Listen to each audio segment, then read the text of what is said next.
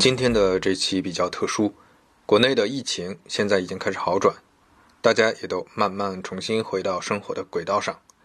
我发现身边还是有一些朋友受到了挺大的影响，有的拿不到工资，有的被迫离职，有的开启了一段新的工作，有的跟男朋友分了手。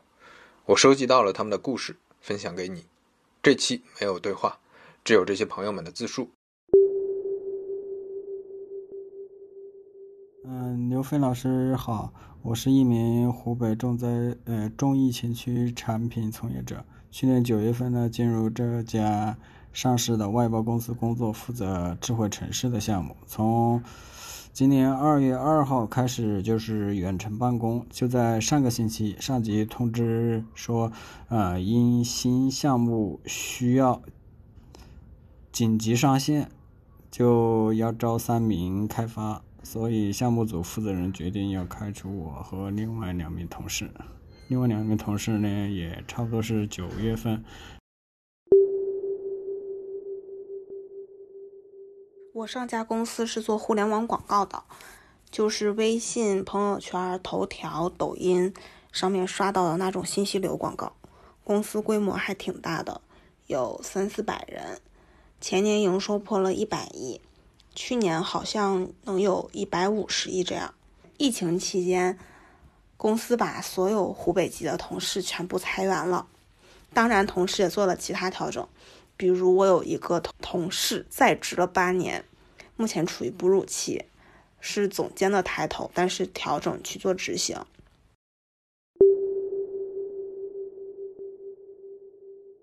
呃，飞哥你好，嗯，我是在杭州的一家互联网金融公司工作的，我的工作是产品经理。呃，疫情期间，我和我的同事们遭受到了双休变单休、工资延迟发放，甚至是工资减半发放的遭遇。包括有的同事复工之后就被裁员。嗯，具体是这样的：第一点，单休变双休，复工之后，公司宣布三四五三个月取消双休制，实行单休制，原因是要求大家补上因为疫情缺失的工作日。但实际上，大家按照公司之前的通知和安排，已经从二月三号开始起，就按照正常的工作时间在家办公了。之后二月下旬，根据公司的要求，再分批回公司复工。也就是说，二月份大家几乎都是正常上班的，所以公司没有理由或者没有道理让大家单休。第二点是工资延迟发放，啊，我们一月份的工资没有按时发放，而是拖延到等公司复工之后才发放的。往常都是月初或上旬，这次是复工在。二月二月下旬嘛，所以这个也不合理。第三点是工资减半发放，这是公司最近想的一出，就是通知所有人从三月三十号起停工休假，拟定劳动节结束之后再复工，期间大家的工资都减半。嗯，但是虽说他说的是停工休假，但实际上大家都是在家办公，因为公司的项目并没有停，大家还是要工作的嘛。最后一点就是复工之后的裁员，嗯，有一些部门因为就是公司的安排，所以裁员嘛，但是裁掉的人。的工作是要由其他岗位的人接手的，因为原岗位的人都已经被裁光了。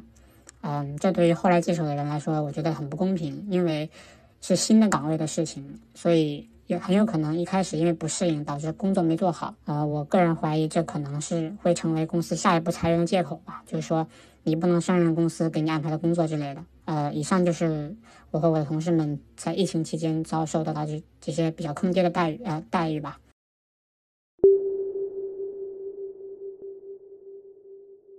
呃，我们是在疫情期间分的手。其实疫情之前的话，我们就经常有矛盾。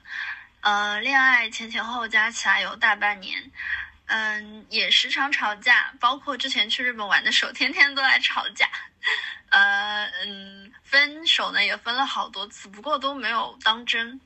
不过疫情期间的确是一个比较好的契机，让我们两个人待在了一个空间里。我看了他的手机，然后我发现其实他在处理人际关系上有很多不太妥当的地方。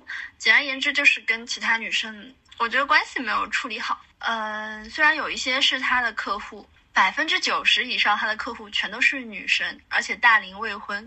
他对接的都是一些 HR。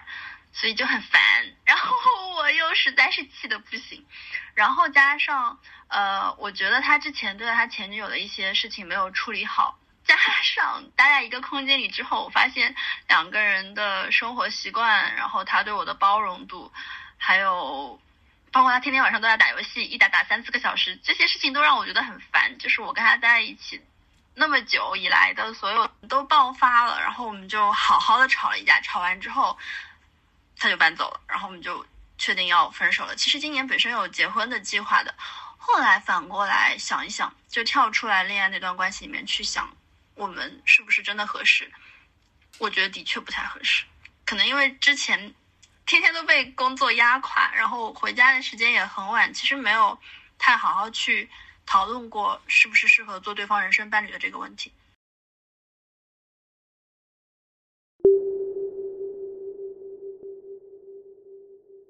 我们公司疫情期间有这样几项调整：第一，就是公积金交存比例从百分之十二降到百分之五；第二，就是一二月份对应的绩效都会降低，高管会减半；三月份开始必须强制签字，把绩效改到年底统一发放。第三就是在家期间办公必须全程开摄像头，超过半小时没有找到人，扣半天工资，写日报。第四就是在公司发现没有戴口罩，对应的罚款，对应的直属上级跟着罚款。第五就是年前的话，我们大约有九千人左右，嗯，这段时间离职了六百多人，人员离职的话，对应的工作会分配给其他员工，也没有招对应的员工。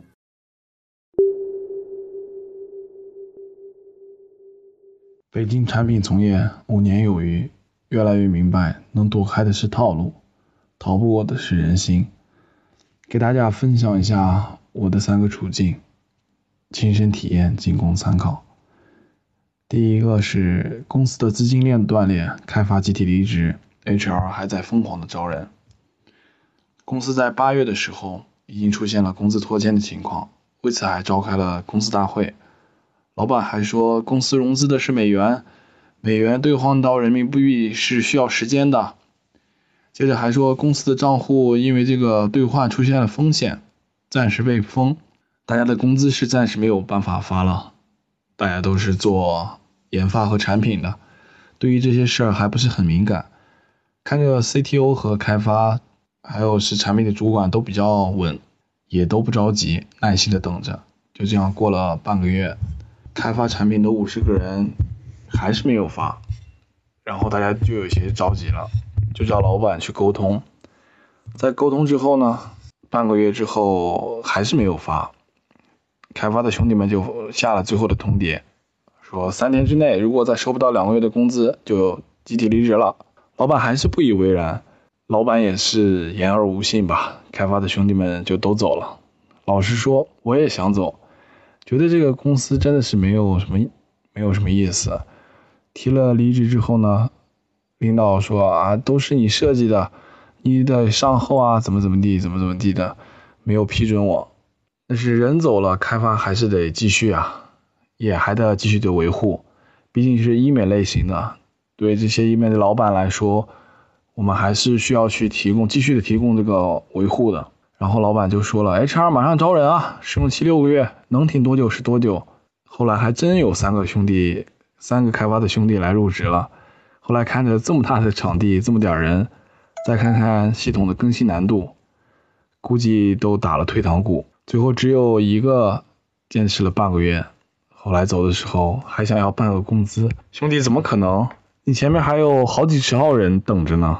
第二个是公司拖欠了四个月，接近八万的工资，就是不发，然后我也就被迫离职了。说到工资，其实大家都知道，在北京生活的压力，睁开眼就是什么房租、信用卡、花呗。当你遇上一个坑你的公司的时候，所有的链条在不知不觉的时候就已经变得很紧，一不小心就会全部都崩盘。在这个公司坚持了四个月的时候，还是有点坚持不住了，我就直接去找老板了。在同老板拖着实底的沟通之后，老板也说了实话，就是说在职的员工在有钱之后优先解决，离职的话就暂时先不考虑了。现在的公司账上是一分钱都没有的，就算是他们仲裁都没有什么用啊！说实话，听完这话真的是心里真是五味杂陈吧。忽然真的是觉得自己的坚持并没有什么的意义。所有的坚持在老板看来也不算是什么。后来的后来也就疫情来了，公司就彻底没音儿了，我也就失业了。这个钱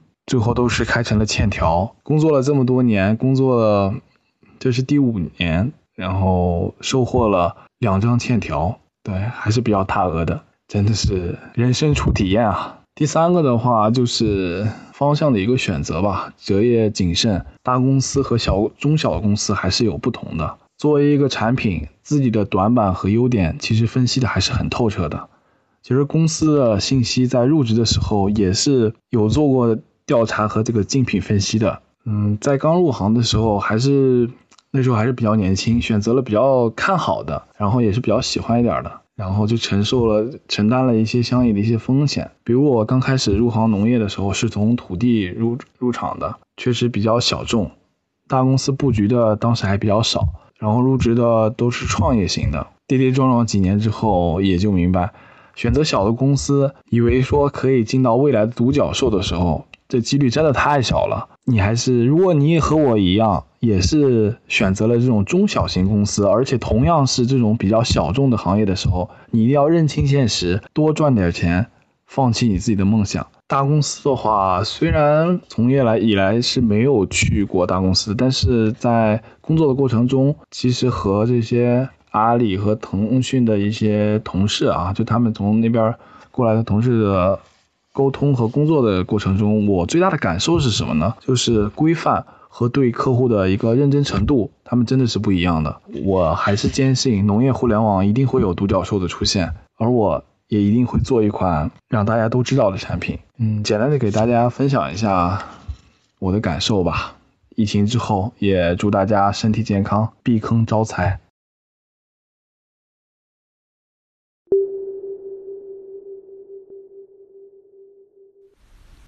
嗯我是去年下半年从公司离职出来，嗯，离职的原因是一个是公司这边跟我签的三个月的合同到期了，然后不续签；另外一个是也是我自己的原因，呃，三个月对于我来说就像是过了一年一样，呃，公司里面特别的忙碌，然后经常加班。出来之后在家里面躺尸了有两个。周到三周吧，就是在家里面休息。再之后的话，尝试去重新找一份工作，但是结果不是很理想。嗯，后面就快到了过年，然后就决定不找了，就在网上去找了一个课程学习。到目前为止，就还在学习当中。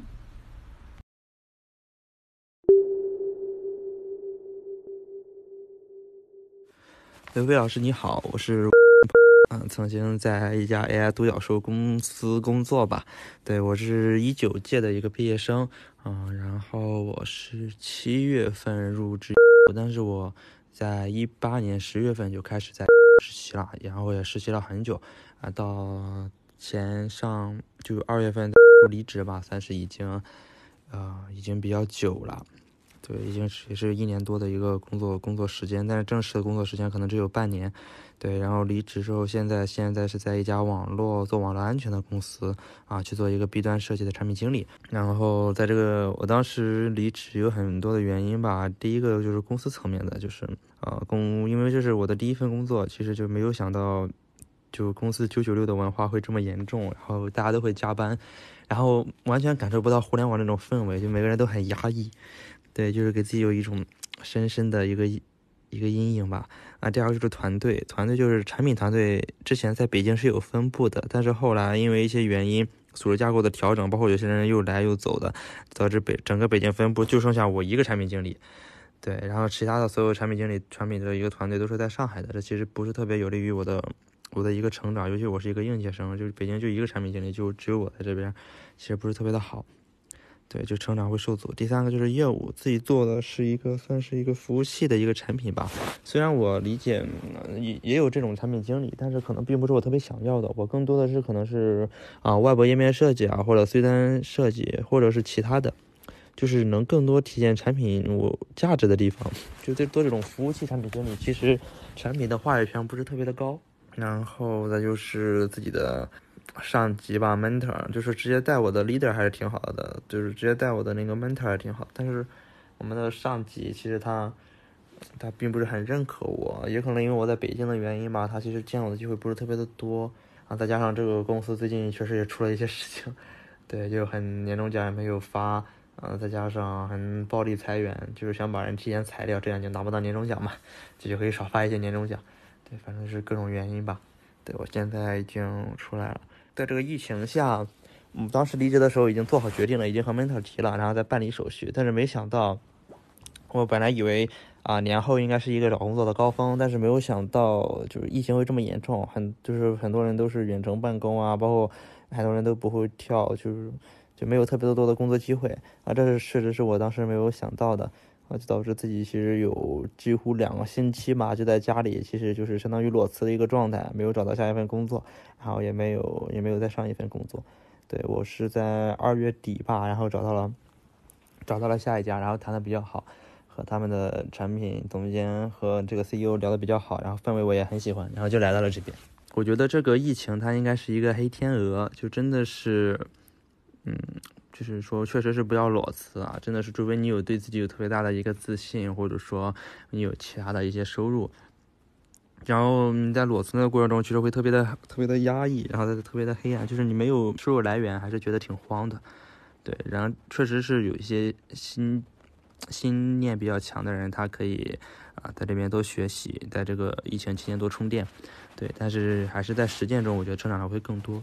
对，这是第一个第一个想说的。然后第二个就是，我还是想说一下年轻人，就教会我了这个什么，就是这家公司教会了，真的就是人生第一课，不是人生吧，社会第一课。我觉得就是在后续的生活中。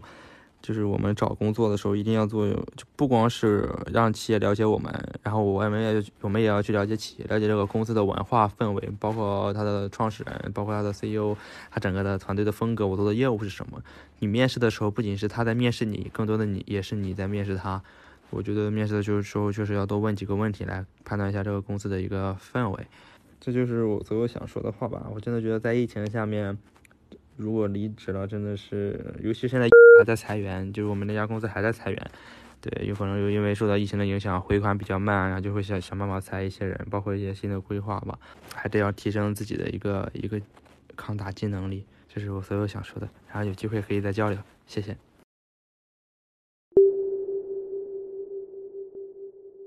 我之前的公司是做金融和医疗的，法人是一个英国人，公司不大，也就二十多人。在此期间，我们的金融项目倒闭，之后接了一个外包的金融项目，并与美国公司签订协议，由美国公司支付我们工资。但是从去年十一月份开始，公司以美国过圣诞节为理由，延迟了半个月才发工资。小公司一般拖欠工资就说明财务有问题。想过跳槽，但是最终没有下定决心。后来十二月份工资一直拖到除夕的前夜才发。之后一月份到二月份的工资也迟迟没有发放，然后在我们的施压下，老板说出实情，以美国单方面毁约为理由，没钱支付我们的工资，劝我们主动离职，并当场解散了公司。我们申请了劳动仲裁，但是要回钱的希望很渺茫。现在待业在家，在思考是继续留在上海工作，还是回老家工作，挺迷茫的。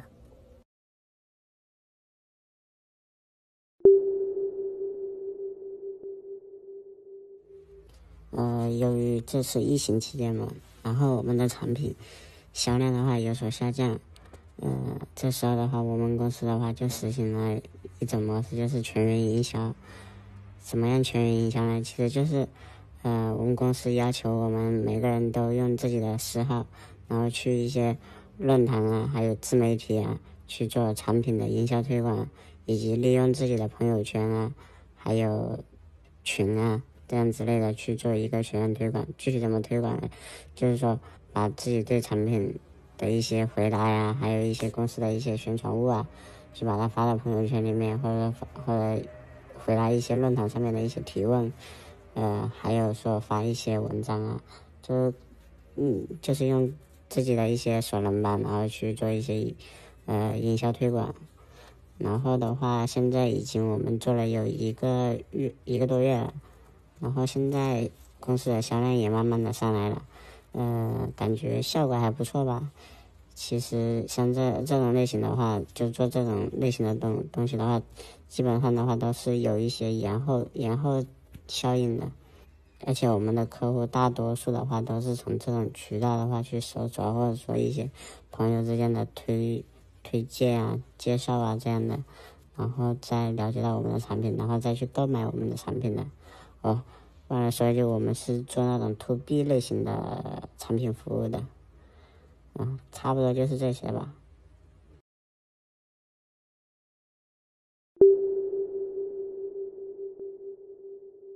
大家好，我是甜甜酱。之前在北京的一家创业公司做产品经理。今年二月二十八号，因为公司经营困难，然后被通知裁员了。之后在 B 站发了一支疫情复工第一天我被裁员了的自述视频，没想到视频火了，所以现在我算是个 B 站的新人 UP 主吧。那我之前所在的项目组是公司去年才成立的新项目组。业务呢，主要是以销售驱动为主的。那产品经理在整个业务环节里面，主要的作用就是为了呃给这些销售团队去做一些效率工具，提高他们的销售业绩。嗯，但其实去年一整年一直都是一个呃产品先行的状态。就是做了一大坨的工具，但前线的销售招聘呢，一直进展的不是很顺利，所以到了一九年年底的时候，也没有招到多少个销售。那其实这一大坨的工具基本上就没有什么人用了。嗯，然后年后远程办公的时候，我们公司 CEO 就开了一次视频会议，其中提到说公司目前的现金流怎么困难，然后需要去对公司的人员做一些减法。嗯，复工去办公室的第一天，我们这个业务的产品运营设计基本上都被裁了，只留了一个来的时间比较久的产品经理继续去维护这个工具了。那研发岗位还相对能好一点，只裁了几个人，呃，然后其他的人被调到了其他业务线继续去写代码了。嗯，其实也蛮感慨的，就是像我们这种在非产品驱动的业务中的产品经理。呃，总的来讲，感觉价值感还是比较低的。但是比较幸运的是，我自己那一天被裁的那天晚上，在 B 站上发的那个自述视频，没想到播放量一下子就突破了一百万，我自己的账号也一下子涨了几万粉。呃，因为我自己做产品经理之前是做技术的，所以我后来用 Python 爬了一下这个视频下的评论。发现，在当时的两千多条评论里面，竟然有一百来个人都是最近被裁的。除了这些人之外呢，还有一些人反馈说公司不发工资，或者是少发工资，甚至是直接公司就倒闭了、消失了。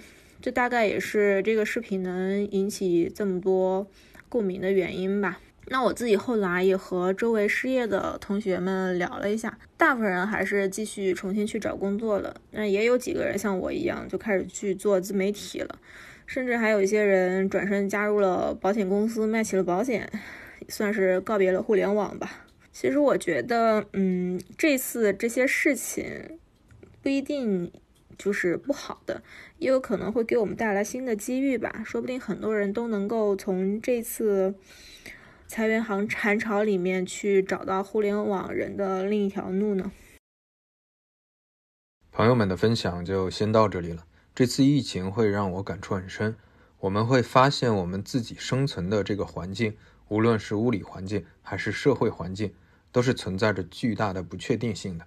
我们一方面要提升自己的抗风险能力，时刻保持警惕；另一方面要冷静地接受世界的随机性，在随机性中。找到更好的归宿。我们下期再见。